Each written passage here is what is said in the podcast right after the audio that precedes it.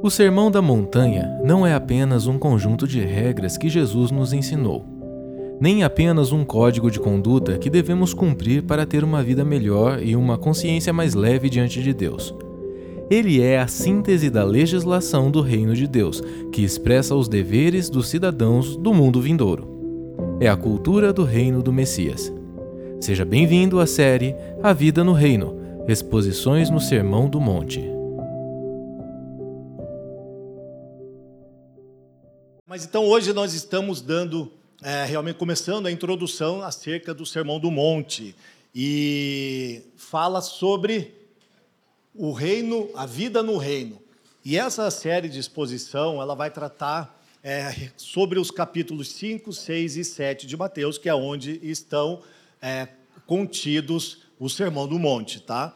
E eles aqui é descrito a maior parte do sermão de que Jesus pregou está aqui no Sermão do Monte. Nenhum outro lugar das Escrituras é tão grande quanto o Sermão do Monte. E ele vai tratar da natureza de um discípulo. Então, essa transformação, essa formação cristã que está acontecendo em nós, diz respeito a Jesus estar nos chamando para um discipulado e também para nos formar como um discípulo. Amém? Então veja só, é, primeiramente Jesus ele nasce, ele cresce e depois ele se desenvolve ao ponto de ele chegar diante de João Batista e ser batizado. Logo depois disso, nós sabemos que ele é levado ao deserto e também é tentado por Satanás e ele prevalece. Logo depois ele começa a passar por toda a Galiléia, né, anunciando o reino de Deus. E ele começa a pregar: arrependam-se, pois o reino dos céus está próximo. Essa é a primeira palavra de Jesus, o primeiro sermão dele é sobre o arrependimento, assim como também de João Batista. E ele realizava por onde ele passava muitos milagres e muitas curas, e por isso muitas multidões de muitas cidades que eram é, próximas ali da região onde eles estavam e estavam lhe seguindo até o ponto de chegarem no Sermão do Monte. Porém, é, precisa ficar claro que o Sermão do Monte ele não foi dirigido para as multidões. De acordo com o texto que nós vemos aqui, Mateus 5, verso 1 e 2, e nós vamos ficar apenas desses dois versos para introdução, ele diz assim: ó, vendo as multidões, Jesus subiu ao monte e se assentou. Seus discípulos aproximaram-se dele e ele começou a ensiná-los, dizendo: e daqui vem aí as bem-aventuranças. Então veja que Jesus se assenta e os discípulos dão um passo para estar juntamente com Jesus. E ali, ele sentado, conversa apenas com os seus discípulos. Então o texto deixa claro isso para nós. Ainda que seja um motivo de grande divergência entre teólogos e exegetas, a gente não vai entrar nessas discussões, nesses pormenores aqui, tá? Então veja, Vamos tratar alguns conceitos aqui rapidamente sobre o Sermão do Monte e onde ele é a parte das Escrituras mais conhecida. Ou seja, quando nós falamos que ela é mais conhecida, não somente no meio cristão, ele também é no meio dos incrédulos, realmente já conhece. Vocês devem conhecer, devem saber, pessoas que trabalham com você, talvez até mesmo da família, que reconhecem o Sermão do Monte, conhecem as suas observâncias. Porém, a gente entende que é, uma pessoa é, que é incrédula, ela pode observar o Sermão do Monte, mas ela não consegue ser transformada se não houver o novo nascimento. Porém, aquela pessoa que já recebeu o Evangelho, foi transformado pelo seu Espírito, ela vai viver de acordo com o Sermão do Monte, como sendo um norte, como sendo uma bússola para a sua vida, ok? E nós vamos estudar no decorrer das semanas do Sermão do Monte verso a verso. Então vocês vejam a importância de ter a compreensão desta mensagem. Ela é muito importante. Para quê? Para que nós não venhamos andar no legalismo, porque ela fala a respeito de leis, né, ordenanças do Senhor, mas também não andarmos de, na, na, na forma de libertinos, porque você pode pensar que, bem, se eu já sou salvo, eu não preciso me andar na configuração daquilo que Jesus está pregando aos discípulos acerca do Sermão do Monte. Então veja, ela também é pouco compreendida, o Sermão do Monte é pouco compreendido. Por quê? é, pegando o texto específico ali dos, das bem-aventuranças, onde Jesus diz: Bem-aventurado os pobres em espírito, nós vemos que ah, o pensamento né, e a relação com esse, com esse versículo, ele é referente a um voto de pobreza. Nós vemos os franciscanos, é um dos pontos que eles usam né, esse texto como dizendo sobre o voto de pobreza ser importante e que era o mandamento de Jesus. Mas está equivocado, porque os mandamentos, as ordenanças do Senhor no Sermão do Monte, elas são é, a respeito de questões espirituais, não de questões é, materiais. Então, assim, Jesus ele pode chamar algumas pessoas para um voto de pobreza?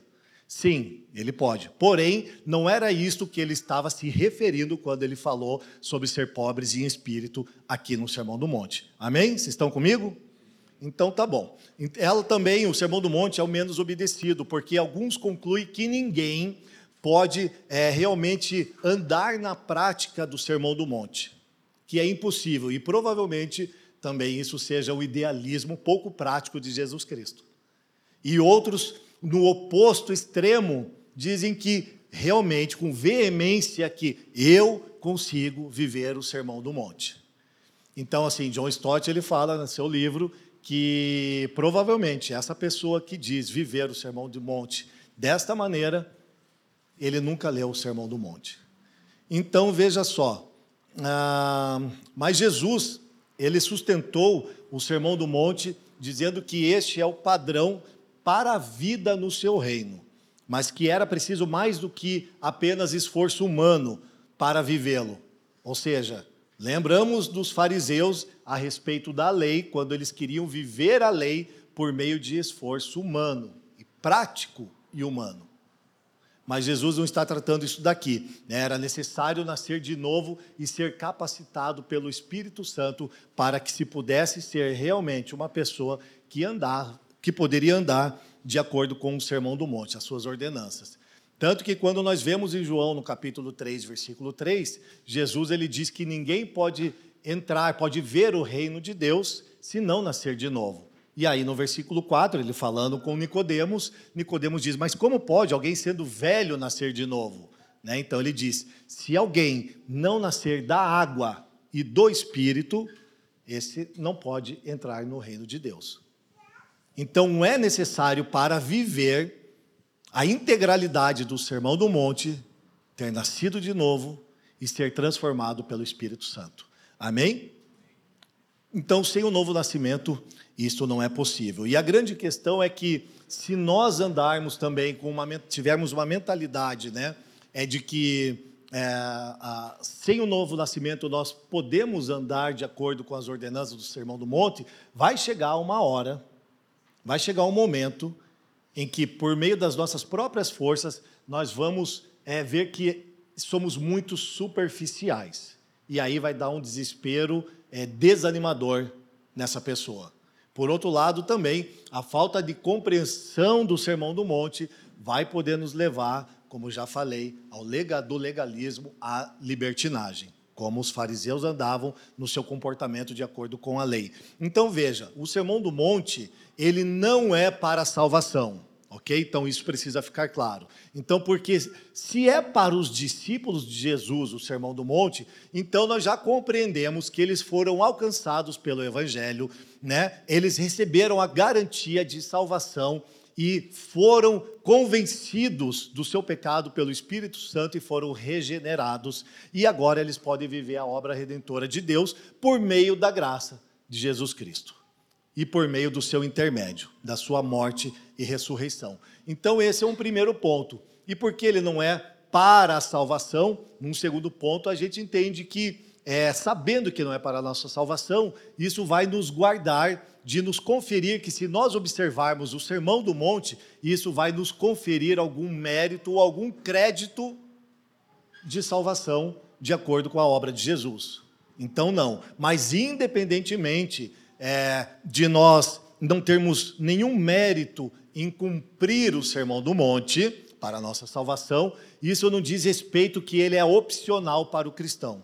Não há opção em não andar de acordo com os mandamentos do Senhor no Sermão do Monte, ok? Somente pelo fato de que é, nós fomos salvos independentemente ah, dos nossos das nossas realizações, tá? Então a gente sempre tem que lembrar que a salvação ela sempre vai anteceder, ela sempre vai preceder a obra de justiça dos cristãos. Agora o Sermão do Monte, ele também define o nosso caráter. E Jesus ele queria dizer que os seus discípulos precisavam se parecer com ele. Por isso ele queria que eles fossem totalmente diferentes de todas aquelas pessoas da sociedade naquele tempo. Todas.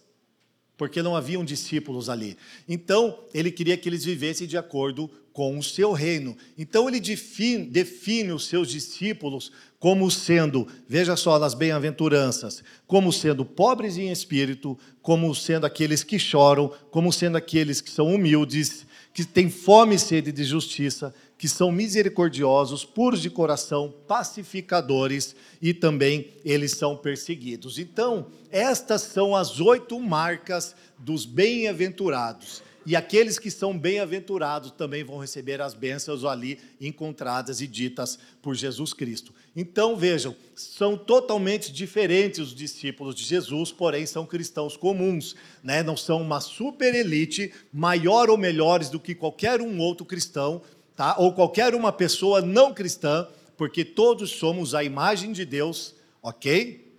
Todos somos a imagem de Deus, então nós não podemos nos colocar num lugar acima de qualquer outra pessoa, e nem mesmo aqueles que se dizem super, super espirituais, né? como se fôssemos líderes da igreja que vivem acima de todos os outros cristãos. Então, se você é um pastor, se você é um discipulador, você entenda que, na verdade, você não foi posto num alto cargo. Se você quiser ser o maior no reino dos céus, você vai ser aquele que serve. Então você não está por cima, você está por baixo. Amém? Então tá bom. Então o evangelho ele nos coloca no devido lugar e é isso que nós precisamos compreender, no devido lugar que nós precisamos estar. Então nós somos ou temos é, algum dom especial somente por causa da intervenção divina, por causa da obra de Jesus Cristo. Se você tem um dom especial, é por causa da obra divina e não por causa dos seus méritos. O Evangelho te coloca no seu devido lugar e você precisa entender que quando você pensar e se engrandecer por algo, por algum feito que você fez, e até mesmo você ficou maravilhado com aquilo, você tem que entender que foi Jesus Cristo que te trouxe até esse lugar e providenciou através de você qualquer tipo de ação benéfica para alguém. Amém? Apenas em Jesus Cristo. Tá. Mas então, qual o objetivo do Sermão do Monte? É, de uma maneira bem genérica, assim. Na verdade, era preparar os discípulos para aquilo que eles iriam vivenciar a partir do capítulo 28 de Mateus, onde nós lemos todo o final de culto referente o envio né, apostólico. Então, os discípulos estavam sendo preparados para o envio apostólico. O vão e façam discípulos diz respeito a este ponto. E eles aqui estavam absorvendo as características próprias de Jesus Cristo nesse discipulado pessoal com ele. Então veja um outro ponto. Então, o lugar do Sermão do Monte na formação cristã dos discípulos. Nós sabemos já que o Sermão do Monte foi falado para os discípulos e não para a multidão. Então, vamos fazer uma pergunta para nós mesmos aqui. Em que lugar este ensinamento do Sermão do Monte, juntamente com todas as ordenanças que nós vemos no Novo Testamento, elas se encaixam na nossa formação espiritual? Primeiro, nós precisamos entender o seguinte: como que ela se encaixa na nossa formação espiritual? Que entre o momento da salvação, ou seja, o momento da, da redenção, o momento do nosso batismo, da nossa confissão, da nossa conversão, e ao momento da nossa morte, a consumação, quando nós estaremos com o Senhor, há algo que preenche essa lacuna. Não há um vazio aonde acontece a conversão e ao tempo de eu ser levado para estar com Cristo. Então veja, na nossa conversão, nós precisamos entender que o Sermão do Monte, ele é a lacuna que está nos dando um norte, ele é aquele orientador, ele é a nossa bússola para vivermos de acordo com o evangelho, para sermos comissionados ao mundo. Então não há nada que pode mudar as ordenanças do Senhor para transformar a nossa pessoa por meio do Espírito Santo em alguém como ele é.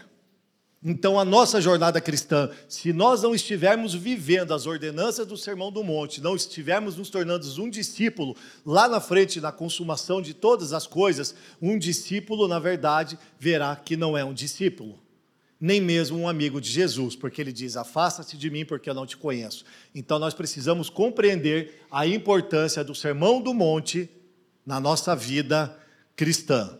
Amém? Beleza, então a nossa vocação missional também, como igreja, ela não é apenas teórica.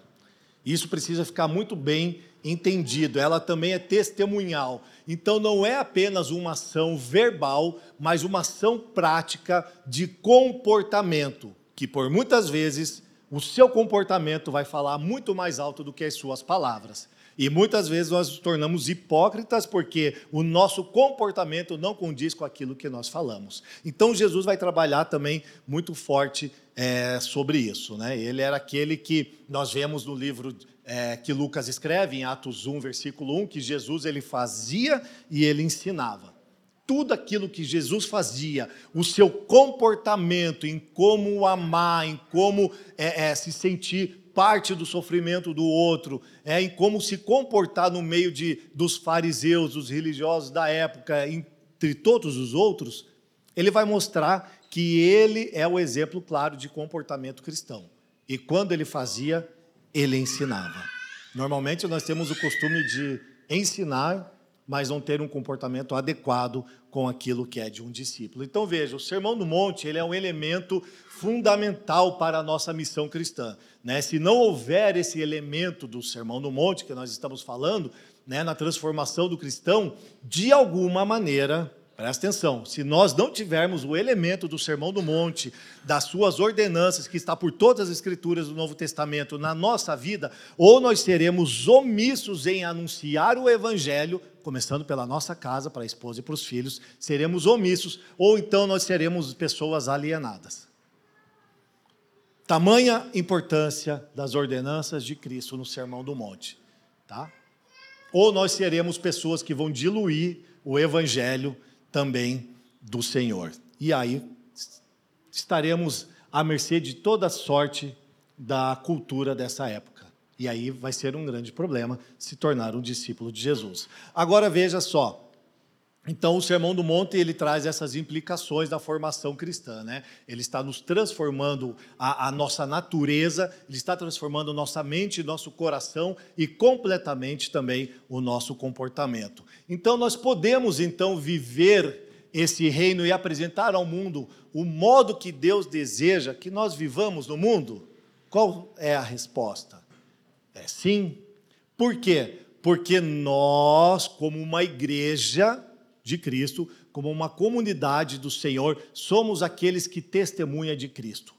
Cristo e a igreja são um. Logo, a igreja testemunha a respeito de Cristo. Então, nós estamos sendo transformados à imagem de Cristo dia após dia por um discipulado pessoal e também interpessoal uns com os outros. Mateus 28, 19, ele diz, né? Portanto, vão e façam discípulos de todas as nações, batizando-os em nome do Pai, do Filho e do Espírito Santo. E no versículo 20 nós vemos que ele diz ali para que eles ensinassem tudo aquilo que eles estavam aprendendo dele. Então vocês vão, mas lembre-se, batizem e também ensinem tudo aquilo que vocês estão aprendendo de mim. O que, que ele está dizendo? Sobre isso que eu estou te ensinando sobre o Sermão do Monte. É isso que ele está falando para eles. Vão e divulguem esta mensagem para todos. E eu estarei com vocês até o fim dos tempos. Aqui alguns conceitos básicos e, e, e rápidos, tá? E o que, que nós vimos aqui, só para memorizar um pouquinho, né? É que o Sermão do Monte ele é muito conhecido, pouco compreendido e menos obedecido. Que o Sermão do Monte ele não é para a nossa salvação, ok? Ele define o nosso caráter e também é essencial na formação dos discípulos e a sua vocação. Ok? Então, essa é uma primeira parte. Nós vamos entrar agora na segunda parte, entrando num panorama também muito geral a respeito dos capítulos 5, 6 e 7 do Sermão do Monte. Até que, se nós fôssemos fazer uma introdução da maneira que deveria, eu acredito que a gente precisaria de pelo menos uns três domingos para fazer uma, uma introdução muito mais abrangente, tá bom? Então veja só, nas palavras do pastor Carlos Queiroz, né, ele fala isso aqui no seu livro como uma introdução é, do livro Ser é o Bastante. Ele diz o seguinte: o Sermão do Monte contém ensinos para quem deseja viver um projeto de vida muito além da mediocridade. Os ensinos são demasiadamente elevados para os desumanos, mas são ao mesmo tempo demasiadamente simples para quem vive a naturalidade da existência humana. Estamos falando sobre essa formação cristã. Se o púlpito de Jesus era um monte, o conteúdo do seu sermão não se baseava em técnicas e teorias o próprio Verbo era a fonte, e o Sermão do Monte jorrou a mais pura água cristalina. Amém? É uma poesia, né? Muito bonitas as palavras do pastor Carlos Queiroz aqui. E agora a grande questão é o seguinte: o que, que ele fala aqui? Que eles são demasiadamente difíceis de se cumprir por pessoas que são desumanas. E nós sabemos de onde viemos da nossa natureza caída. Então, por isso, a regeneração por meio do Espírito Santo. Por isso, realmente, a redenção nos faz olhar para a obra de Cristo e compreender que é o Espírito Santo e somente Ele quem está trabalhando no nosso interior para que sejamos transformados, para não mais ser pessoas desumanas, mas viver de acordo com a humanidade de Jesus Cristo, a sua nova natureza celestial. Amém? Então, no capítulo 5, fala sobre a perfeição do discípulo, ok? Vamos entrar aqui agora nesse panorama. Ah, o foco desse, desse primeiro capítulo aqui, ele está é, no homem interior, sobre o seu comportamento e também sobre o seu caráter. Então, as bem-aventuranças vão falar sobre as virtudes do cristão, ok? Enquanto que os padrões mais elevados de justiça vão falar sobre o seu comportamento. E então ele fala sobre as virtudes dos discípulos, né, no capítulo 5, no versículo 3 ao 12. Vai falar do, do versículo 13 ao 16, que nós somos a influência do mundo, ok? Como sal e como luz. E também no versículo 17 ao 48 vai falar sobre a relação dos discípulos com a lei e a própria relação dele mesmo, de Jesus Cristo com a lei. Então, no versículo 48 é onde resume o tema de uma maneira é mais abrangente, ou seja, Jesus ele fala sobre a perfeição do discípulo, a perfeição cristã de um discípulo, no sentido de nós andarmos de acordo com aquilo que nós já temos compreensão, entendimento daquilo que nós já alcançamos em Deus. Filipenses 3:16 que fala isso.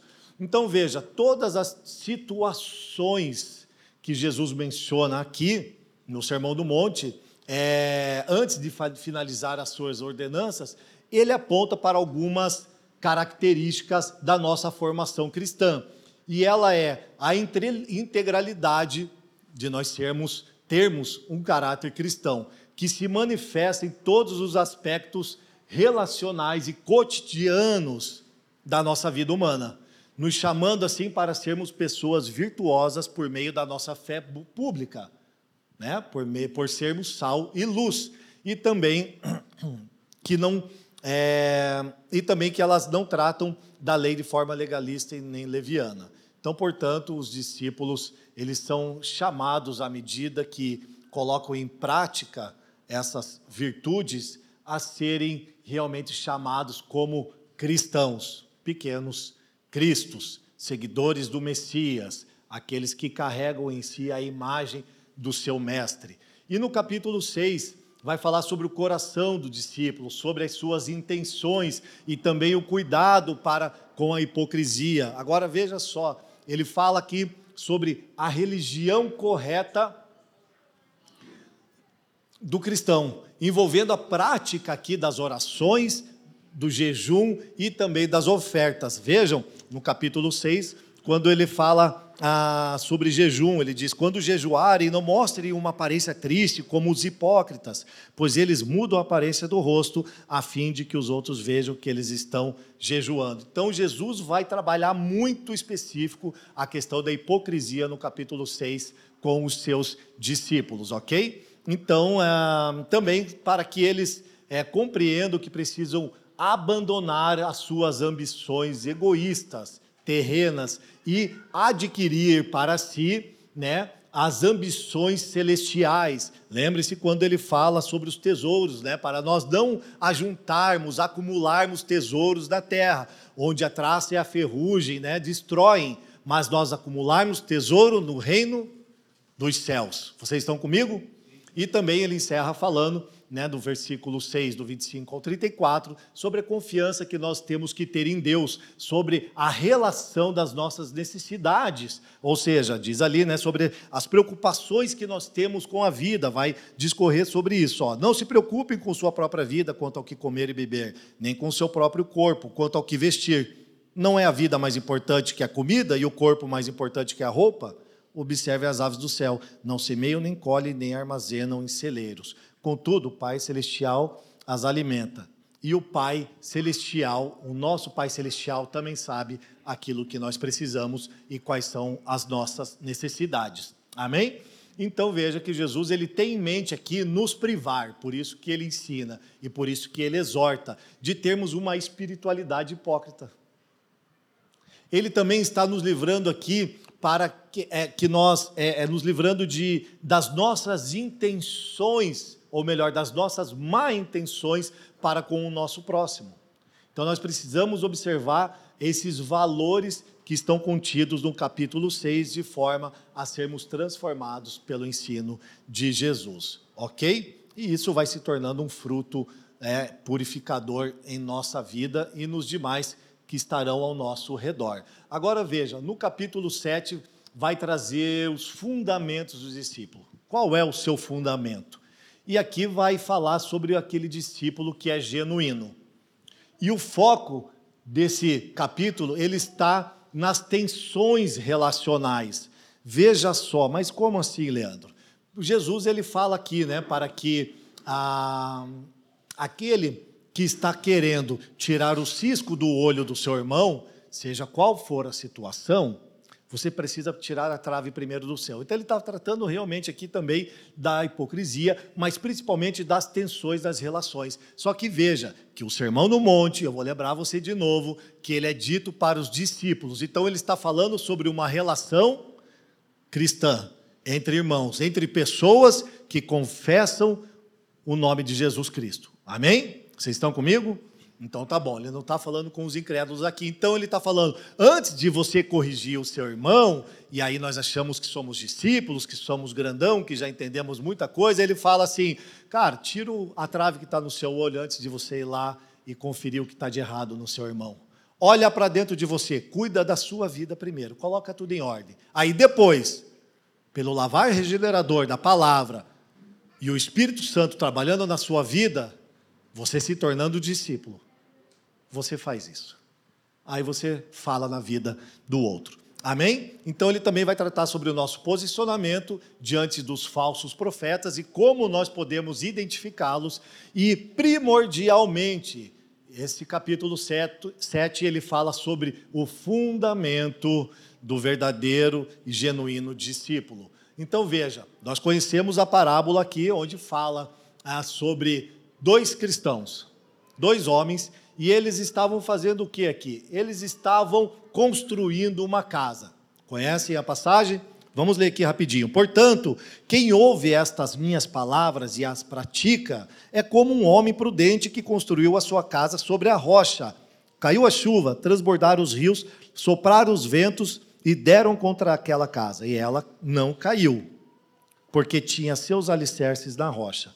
Mas quem ouve essas minhas palavras e não as pratica é como um insensato que construiu a sua casa sobre a areia. Veio a chuva, transbordou, e desabou aquela casa. Então veja só que interessante, Jesus ele não está falando acerca de um cristão e acerca de um incrédulo, como sendo o cristão aquele que edificou a sua casa sobre a rocha e aquele outro como se fosse um incrédulo que é o incrédulo que edifica a sua casa sobre a areia. Não. Jesus está dizendo para os discípulos que são dois irmãos aqui, confessos, que confessam realmente o nome de Jesus Cristo. Então, enquanto eles constroem essa casa, né, aquele que está desatento, ele não consegue notar a diferença das estruturas daquilo que está sendo edificado. Mas quando vem a tempestade, sobre essa estrutura, você consegue ver o que? Os seus fundamentos. Então a casa construída sobre a rocha, ela vai resistir. A casa construída sobre a areia, ela vai desabar. Leandro, o que você está querendo dizer com isso? Que nessa parábola, além de não ter o incrédulo e ser dois cristãos confessos, semelhantemente aqui o cristão professo, ele é um cristão genuíno, ele é que é considerado por Jesus como um discípulo. Quanto o outro, que a sua casa foi edificada na areia e ela foi é, é, desabada mediante as tempestades, este não é um discípulo. Esse não é um cristão genuíno. Não sou eu que estou falando, são as escrituras, ok? Então parece que ambos estão edificando aqui, porque essa casa aqui ela traz a conotação de uma vida cristã. Presta atenção nisso, por favor. Não é uma casa, literalmente dizendo, é a casa do Espírito, é a habitação da onde o Senhor faz morada, em que ele está dizendo. Então nós estamos construindo uma edificação, uma casa firmada nos fundamentos de Cristo para o contexto atual, firmadas daquilo que ele está dizendo no Sermão do Monte, ou estamos firmados em qualquer outro fundamento que não as ordenanças de Jesus Cristo. Nas palavras de John Stott, você não tem como saber a diferença entre eles, pois os fundamentos profundos da vida não podem ser vistos. Mas o ponto é saber que eles praticam o que ouvem. Pois quando vier a tempestade ou abalo sobre a casa, a verdade será revelada. Então precisamos compreender. Nós vamos esmiuçar esse texto para termos maior compreensão. Mas a verdade é que Jesus está nos discipulando por meio das Escrituras. E a pergunta que você tem que fazer para você e eu tenho que fazer para mim. Então não sejamos como um hipócrita querendo tirar o cisco do olho do irmão enquanto nós temos uma trave. A pergunta é: somos construtores obedientes que ouvem a sua palavra e a pratica ou somos construtores de uma casa espiritual desobediente que ouvem as palavras de Jesus e o desobedecem por livre e espontânea vontade? Perfeito? Então, passado esse panorama sobre o capítulo 5, 6 e 7, nós vamos para a terceira parte, para uma questão tanto mais prática, ok? Ah, sobre o discipulado em si. Então, onde inicia o discipulado? É a pergunta que todo mundo quer fazer, né? Sempre, mas quando começa o discipulado, pastor? Quando que vai ter um discipulado na família? Porque, pastor, eu nunca fui chamado para. Primeiro, irmão, o seu discipulado começou no momento da redenção na sua salvação. É salvífico o que Cristo fez. Então, no momento em que ele te salvou, te resgatou das trevas e o Senhor transportou para o reino do seu filho de amor, aí começou um discipulado já particular com o próprio Jesus Cristo. Então, quando nós aceitamos o dom gratuito de Deus, a sua maravilhosa graça, nós entendemos que o discipulado começa com ele, a partir das Escrituras. Amém? Porque nós fomos justificados, nós fomos capacitados por meio da Sua graça, da Sua maravilhosa graça em obediência. Não é verdade? E aí, assim, nós podemos entender que, se nós fomos capacitados, é porque também houve a transformação do arrependimento, o dom do arrependimento pelo Espírito Santo. Então, nós podemos sim é, entender que o arrependimento, tanto quanto a obediência, estão associados um com o outro. Ah, mas aquela pessoa não obedece, então provavelmente ela não tenha se arrependido. Aquela pessoa, puxa, não, a gente talvez não veja arrependimento nela. É, porque provavelmente ela não obedece às ordenanças do Senhor referente ao Sermão do Monte e do Novo Testamento todo. Mais uma vez, é para olharmos para dentro de nós. Amém? Nós sabemos o quão fraco e inconstante nós somos. Então vamos ajeitar a nossa casa, né? E não a do outro. Vamos olhar para nós primeiro. Então, o que é o discipulado? O discipulado é um processo de contínua formação cristã. O discipulado nada mais é do que Cristo sendo formado no outro. Cristo sendo formado no ser humano. Então, discipulado, veja que ele é, é, é, é um meio de graça do Senhor para nós. Porque é por meio do discipulado que nós nos tornamos parecidos com Ele. É maravilhoso isso. Entenda que nas palavras de Bonhoeffer, ele diz que o discipulado é de graça, mas ele vai te custar toda a sua vida. Você quer entrar neste lugar chamado discipulado com Jesus? vai custar tudo. Tudo. Então, discipular é o quê? Repitam comigo: seguir a Cristo, seguir a Cristo. auxiliar outros a seguirem a Cristo, Influ, influenciar pelo meu exemplo. Não é fácil discipular, não, né? que está falando sobre eu. Se for o meu exemplo, vai ser meio difícil. Agora, se for a exemplo de Cristo, aí vai dar certo. Agora uma questão, né? O Mark Dever ele diz assim: discipular é exercer uma boa influência espiritual sobre alguém, de modo deliberado, de forma que essa pessoa se torne mais parecida com Cristo. Amém? Daí vem essa definição do que é discipular. Então veja só, mais uma pergunta que nós não podemos deixar é, fugir da nossa mente é quem não pode ser discipulado? Quem não pode ser discipulado? Primeiramente, aquele que ainda não é um discípulo. Porque você precisa anunciar o evangelho para que essa pessoa venha crer na mensagem, no Cristo. E assim, por meio do arrependimento, o dom de Deus, essa pessoa possa vir a fazer parte dessa família e então participar de um processo de discipulado. Amém? Agora veja, quem não nasceu de novo não é discípulo.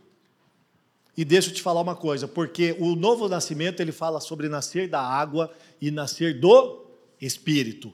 Então a água é realmente um testemunho né, para os nossos irmãos. E o Espírito ele fala realmente, de fato, dessa consumação, que está consumado realmente. Né?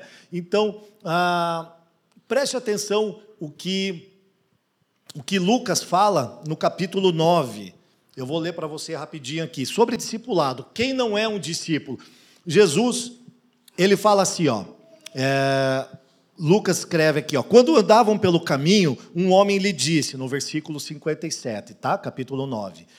Eu te seguirei por onde quer que fores. E Jesus diz: as raposas têm suas tocas e as aves do céu têm seus ninhos, mas o filho do homem não tem onde repousar a sua cabeça.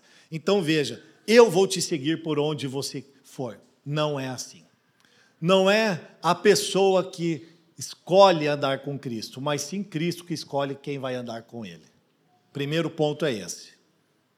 É uma revelação divina andar com Jesus e ser discipulado por Ele, se e ser formado um discípulo. Então veja, por que Jesus fala isso? Porque provavelmente fala que era um homem, a gente não sabe se é um jovem ou de mais idade, tenha visto ali as suas a, curas, os seus milagres, ficou completamente entusiasmado com a vida que Jesus tinha, juntamente ali com os seus discípulos, e ele queria fazer parte daquele programa. Tipo, cara, que legal, eu, eu quero jogar boliche com esses caras, achei muito legal.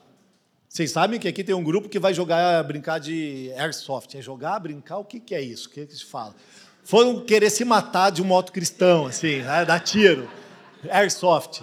E aí empunhando as armas lá, daquelas arminhas lá com, com tiro de tinta, né? E eles vão lá. E a questão é: esse é um bom programa para a gente curtir e estar lá com os amigos. Mas o discipulado com Jesus não é um programa, então nós não podemos entrar neste lugar se nós não estamos dispostos a entregar a nossa vida para Ele por completo. É como se ele estivesse falando com o menino: Olha, papai aqui não tem onde colocar a cabeça para dormir, e eu estou indo para um lugar ao qual você não vai querer ir. E se eu te falar que eu vou morrer na cruz pelo pecado de toda a humanidade, que confessa o nome de Jesus Cristo, amém? Não é universalista. Então, veja, você iria? Jesus já sabia a intenção do seu coração. Então ele já dispensa esse. No versículo seguinte, veja só, no 59 e 60, ele diz assim, ó: A outro Jesus disse: "Segue-me". Ah, agora sim. Esse vai seguir Jesus. Mas o homem respondeu. O mas sempre, né, traz essa essa essa conotação contrária, né? Então ele chamou, mas o homem não respondeu assim para ele: Senhor, deixa-me ir primeiro sepultar o meu pai. E Jesus diz: Deixe que os mortos enterrem os seus próprios mortos. Então veja que interessante, aquele homem queria seguir Jesus, ou melhor, Jesus queria que aquele homem o seguisse, mas ele disse: Jesus, então, meu pai está passando mal, uma situação difícil, você não vai entender, você não vai entender, Jesus, porque está lá adoecido e tal, e eu preciso cuidar dele. Nesse caso, o pai dele havia morrido e ele precisava sepultar Jesus. Comigo, você não tem mais opção. Não há livre, arbítrio para o cristão, para aquele que está com Jesus Cristo. Amém? Porque Jesus não admite que nada nem ninguém venha se interpor entre ele e o seu chamamento. E nós precisamos estar convictos disso. Deixa eu avançar aqui. É, quem também no terceiro, é, ainda outro disse: Vou seguir-te, Senhor, mas deixa-me primeiro voltar a despedir-me da minha família, porque você sabe, né? Eu tenho filho, eu tenho esposa, né? Mamãe, papai, então eu estou indo lá, mas daí eu vou, ok? Jesus não abre concessões para o discipulado. É outra coisa. Outro que ele não quer porque esta pessoa está impondo condições para Jesus para que ele tivesse um discipulado. Então, vamos lá, então, Garrote, né, vamos ter um discipulado que fala, então, pastor, eu preciso, é antes ir lá, não hum, é fácil falar isso para o irmão, para o pastor, você falaria para Jesus? Então, é complicado, Jesus ele está tratando realmente aqui do que? do nosso coração. Ele está mostrando com três é, é, é, exemplos que nós estamos mais preocupados com as nossas coisas, com o nosso tempo e também com as nossas condições para segui-lo. Nós, nós estamos colocando condições dia após dia para seguir Jesus. Mas então, Vamos lá, irmão, volte a estudar teologia. Então, eu estou fazendo faculdade de administração. Aí agora não estou conseguindo estar com os irmãos reunidos na igreja. O meu trabalho, ai, pastor, você não sabe. Ah, o pastor não sabe. É difícil o meu trabalho, pastor. Está complicado para estar com os irmãos, para participar do de casa em casa, para poder estar nos vínculos com vocês sobre oração, para partir o pão daquele dia de família. Você não tem noção como está difícil a minha vida. É. Só você que sabe. Então Jesus, ele não aceita discípulos que impõem condições para ele. Amém? Vamos lá, vamos dar um amém bem feliz agora. Amém? Aê! Então veja, quando nós olhamos o texto do Lucas capítulo 9, 20, voltando um pouquinho, né, quando Jesus pergunta para eles, quem dizem os homens que eu sou? E Jesus, é, diz, é, Pedro diz, tu és o Cristo de Deus. E aí ele diz o quê? Se alguém quiser acompanhar-me, negue-se a si mesmo, tome a sua cruz diariamente. Lucas ele faz esse detalhe, tá? Diariamente e siga-me. Você precisa negar a si mesmo. Você precisa realmente compreender que para estar num discipulado com Jesus e com a sua igreja, você precisa negar-se a si mesmo. Amém? Pois quem quiser salvar a sua vida, no versículo 24, a perderá. Mas quem perder a sua vida por amor de mim, a salvará. Achalá. Amém? Então tá bom. Assim como havia multidões, então, aqui, irmãos, deixa eu te falar uma coisa aqui. Havia multidões, e grandes multidões que estavam seguindo Jesus até aquele ponto no Sermão do Monte. Ele se assenta, sobe ao monte, se assenta, e somente os discípulos vão até ele. Mas veja, eles estavam crendo em Jesus, não estavam? Sim, eles criam porque eles estavam vendo suas curas, seus milagres, seus prodígios, e diz que ele ensinava não como é, a, os, os mestres da lei, ele ensinava como alguém que tinha autoridade. Meu Deus, que maravilhoso. Agora você veja, assim como existiam as multidões naquele tempo e criam em Jesus, hoje nas igrejas existem cristãos nominais, e preste bem atenção cristão nominal e apenas frequentadores de culto, onde eles intencionalmente buscam o quê? Obedecer o mínimo possível. Mas aí você deve perguntar para mim, Leandro, o que é um frequentador de culto ou o que é apenas um cristão nominal? São aqueles que se dizem cristão. Eu, quando era mais jovem, lá em Barbacena, como diz o outro. Quando era mais jovem, eu lembro que vinha um censo, e normalmente eu estava jogando bola, né? E eles vinham fazer esse censo, eu não tinha noção do que era isso. Falei assim, qual a tua religião? Eu falava, católico, porque eu não conheço mais nenhuma outra. Eu, então tá bom, mas era nada com coisa nenhuma, porque eu não fiz isso, não fiz aquilo. Então, enfim, então é, um, cristão nominal, um frequentador de culto, é aquele que se diz cristão, porém também ele pode estar sendo influenciado pela sua cultura. Eu, nesse caso, quando eu era lá mais novo. E o que acontece? Também pode ser pessoas que têm seus familiares que são cristãos, então, assim, por se dizer, eles também se dizem cristão. Mas a questão é que ele também pode ir à igreja, ser um frequentador de culto, mas veja, ele pode ser uma pessoa que não tem fome. Pode não, me perdoe. Um cristão nominal e um frequentador de culto normalmente é uma pessoa que não tem fome espiritual. Um cristão nominal é aquela pessoa que não tem desejo profundo de examinar as Escrituras. Um cristão nominal é uma pessoa que não tem desejo de conhecer a Deus mais profundamente por meio das suas disciplinas espirituais. É uma pessoa que também ela não se deleita na graça de Deus. Ela primeiro não se reconhece o quão pecador é e segundo não se deleita na graça de Deus. Então, é uma pessoa também que, apropriadamente, não vai gostar de orar, não é verdade? Né? É, porque é um cristão nominal. Então, as coisas de Deus não fazem diferença para ele. Ele gosta de estar no movimento, como diz, no rolê, mas vida em Cristo não tem. Então veja, né? Ainda que a pessoa possa falar, mas eu fui batizado ok? Ainda que ela possa dizer que ela orava um dia e tem um belo testemunho, que coisas, Deus fez coisas a partir da vida dela, isso não significa nada. Porque quando nós vemos Mateus 7, 21, próprio Jesus diz que nem todo aquele que me chamar do quê? Senhor. Senhor, ele vai o quê?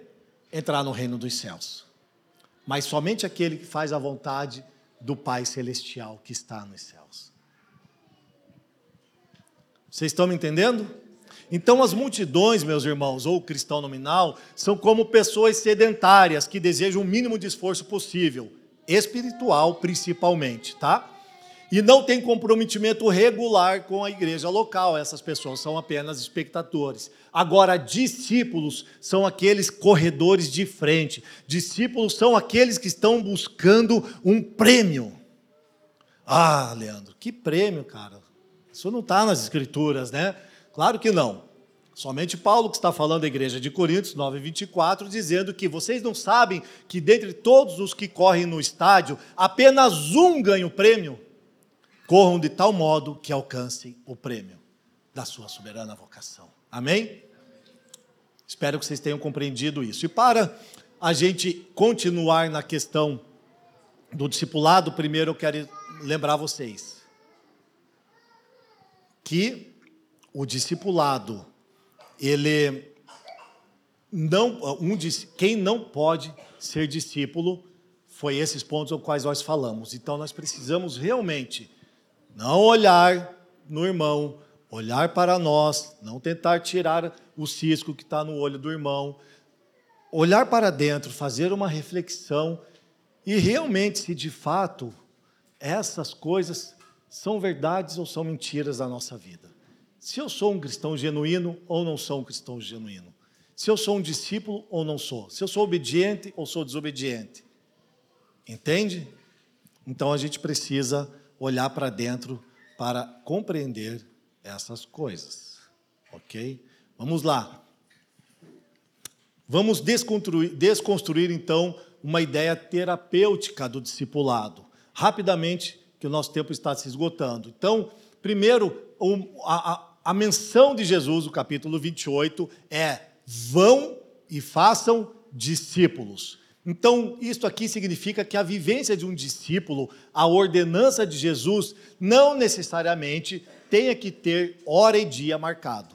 De acordo com a ordenança de Jesus de fazer discípulos, ele diz: vão e façam discípulos. Então, não necessariamente precisa ter hora e dia marcado para um discipulado. Vocês estão compreendendo?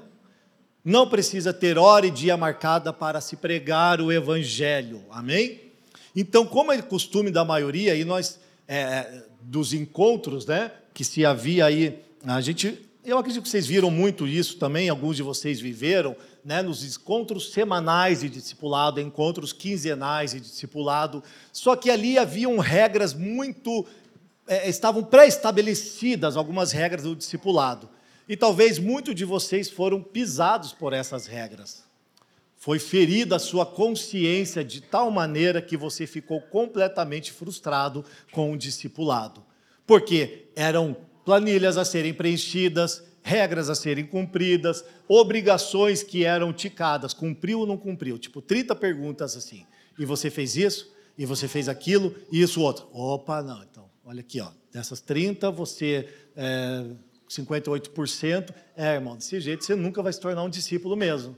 É por isso que eu sempre digo para você. Alguém já passou por um tipo de discipulado assim ou não? Levanta a mão, por favor, para mim saber. Aquele discipulado assim, opressivo, é? Poucas pessoas agora. No primeiro tinha muito mais gente que tinha passado por isso. Então veja, é, na maioria desses casos, essas pessoas, esses discipuladores, eles se relacionam com a pessoa discipulada de uma maneira terapêutica. E nós precisamos realmente quebrar este vínculo. Por quê? Destruir isso na nossa mentalidade. Porque o discipulado cristão ele vai passar longe de um conceito terapêutico. O, o pastor ou um apacentador de um, de, um, de um discípulo de Jesus, ele sempre vai apontar para o Evangelho e para Jesus Cristo.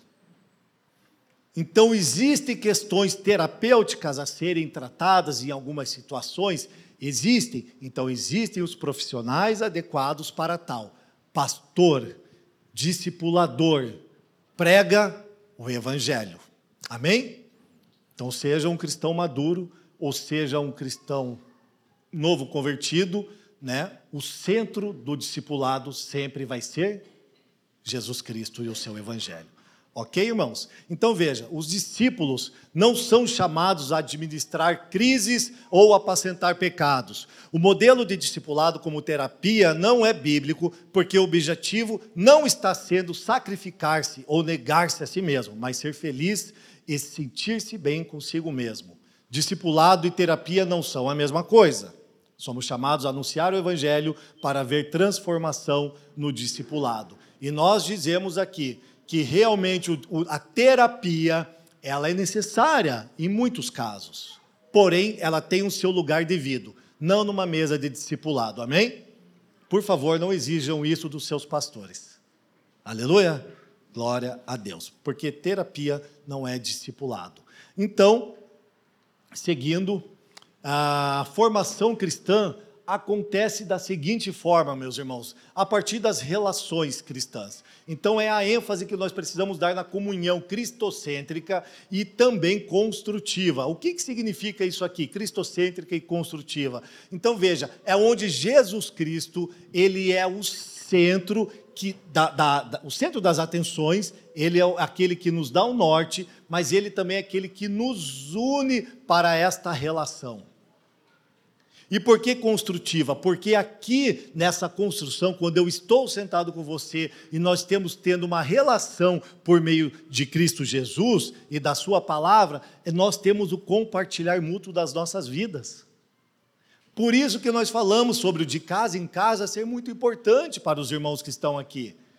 E por que nós não falamos célula? Porque nós não queremos multiplicar pessoas, nós queremos fazer com que essas pessoas tenham qualidade e entendimento das Escrituras, para que elas mais, jamais sejam manipuladas de novo. para que haja liberdade na sua mente e no seu convívio com os seus irmãos. Amém, irmãos? Então nós somos chamados por Cristo nessa centralidade construtiva, a nós abrirmos a nossa vida para sermos cuidados por outro irmão. Por exemplo, né, ontem também tava, estávamos aqui ontem no Teolog, e aí estava falando com o irmão, ele é um apacentador no nosso meio, e estava conversando com ele algumas coisas, e aí ele estava me encorajando. E eu falei, irmão, mas tem algumas dificuldades, né? Assim, tal, tal, tarará, tarará, e explicando para ele. Daí, poxa, daí a gente fica meio que não sabendo se isso seria a maneira mais apropriada. E ele falou, pastor, eu estou dentro com vocês.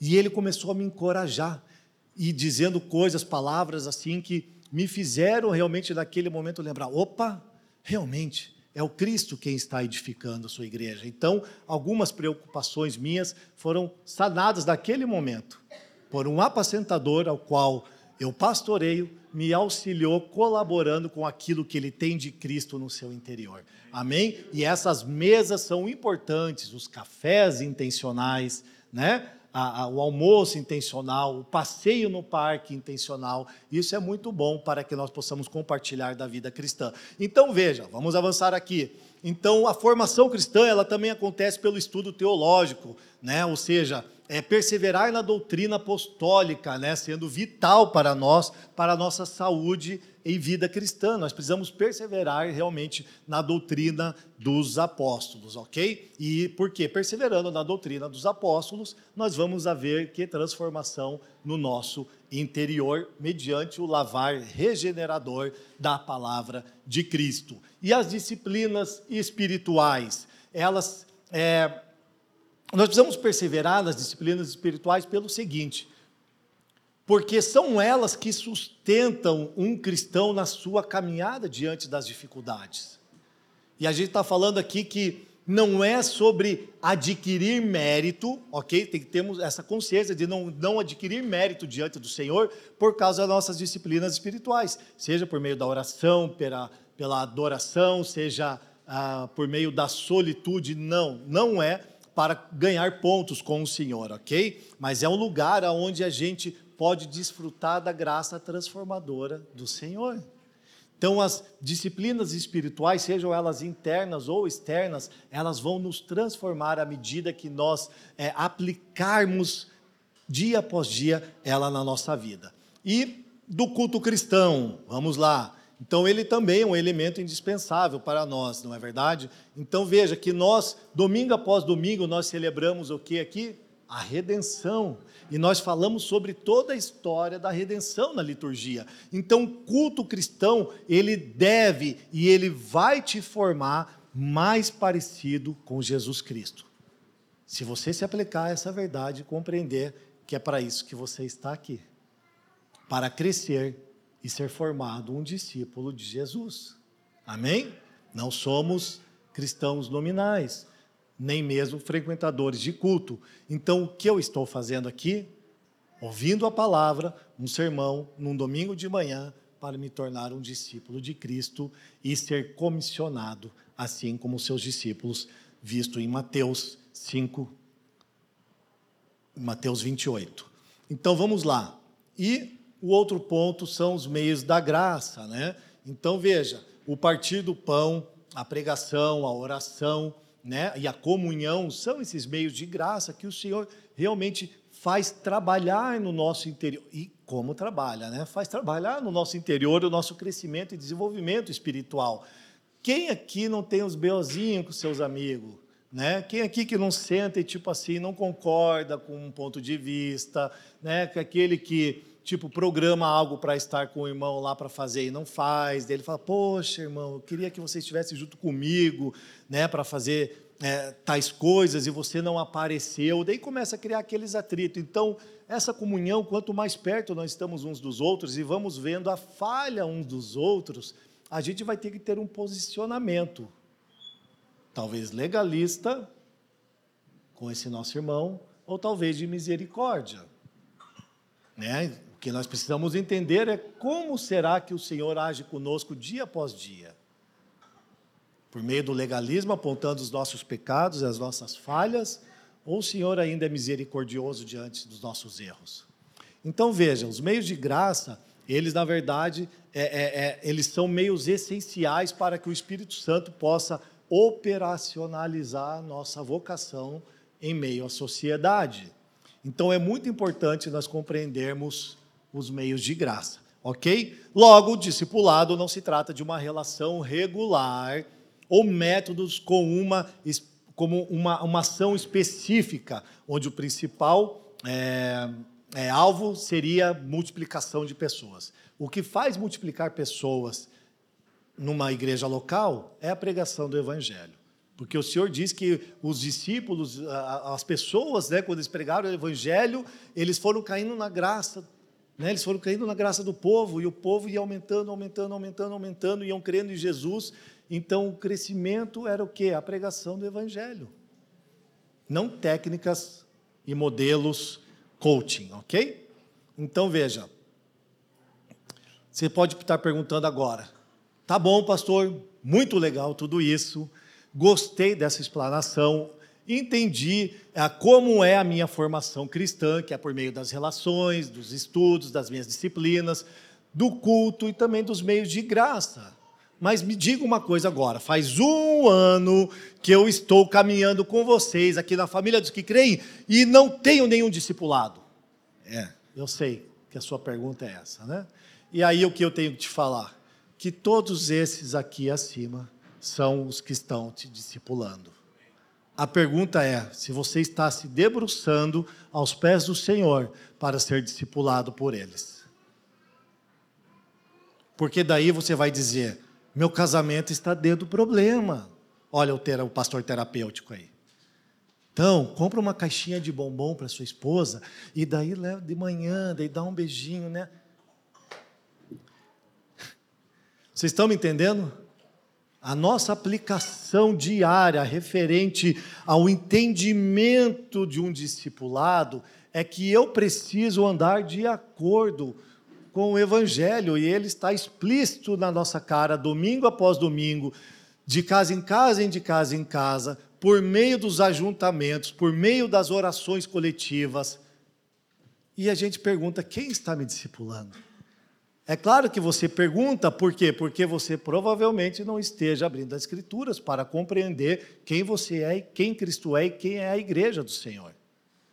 Então nós precisamos realmente adentrar mais profundo nesses estudos. Amém? Então veja, lembre-se que Hebreus, se quiser anotar, 13, 7 diz o seguinte: lembre-se dos seus líderes, que eles falaram a palavra de Deus. Observem bem o resultado da vida que tiveram e imitem a sua fé. Uau! Olhem para os seus líderes, olhem para os seus pastores, olhem para aqueles que estão próximo de você, que são cristãos maduros, estão apacentando você de tal forma que você nem sabe. Por quê? Porque eles não só porque aplicam o evangelho na mesa com você, mas porque o comportamento deles é o comportamento de Cristo na sociedade. Então nós precisamos estar com os olhos bem abertos para enxergar isso. Nós somos uma igreja de discípulos, uma igreja com pastores. Ou seja, acontece um apacentamento mútuo no nosso meio, aonde o pastor apacenta a ovelha e muitas vezes a ovelha apacenta o pastor. Porque nós não somos Jesus ainda, tão parecidos com Ele, mas de glória em glória nós estamos sendo transformados. Então, nós não julgamos o irmão, um membro que não tem um ofício na igreja, como menor. Sabemos e devemos compreender que todos os irmãos têm uma medida de Cristo e Ele pode te auxiliar na sua formação cristã, seja você ou seja para mim. Amém? Então veja que Jesus, ele é o bom pastor que entregou a sua vida pelas ovelhas. Então nós devemos entregar a nossa vida, a vida para os nossos irmãos. Jesus Cristo, ele amou a igreja que deu a sua vida por ela. Então nós devemos, assim como Jesus e como ele amou a igreja, nós devemos amar a igreja de Jesus, entregar a nossa vida por ela. Amém? E também um amor verdadeiro discípulo é aquele em que ele diz para Jesus que fará o apacentamento ao qual ele pediu que fizesse. Lemos? Né? Nós podemos ler no texto é, de João, no capítulo 21, onde Jesus ele diz assim: Pedro, tu me amas? E a pergunta para nós é: nós amamos Jesus? Levante a mão se você ama Jesus, de verdade. Olha só, ou foi melhor do que no primeiro. No primeiro culto tinha gente que não amava Jesus, né? porque não levantou a mão. Escuta só, é chato essas coisas, né? Mas é só para a gente ter um pouquinho de interação. Então, escuta só. Jesus ele diz: Pedro, tu me amas? E Pedro diz: Sim, tu sabes. Então, se você me ama, apacenta as minhas ovelhas. É uma opção o sermão do monte? Não, é um mandamento para nós. Amém? Para finalizar, então, quero somente colocar esse slide para que nós possamos ler juntos. Um trecho aqui de Mark Dever, do seu livro Discipulado.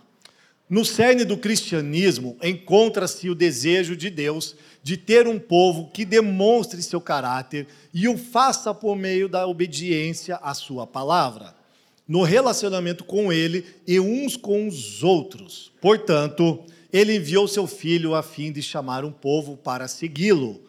E parte do ato de seguir o filho é chamar mais pessoas para seguirem o filho. Assim, na vida em conjunto, as pessoas demonstram a vida comunitária do Pai, do Filho e do Espírito.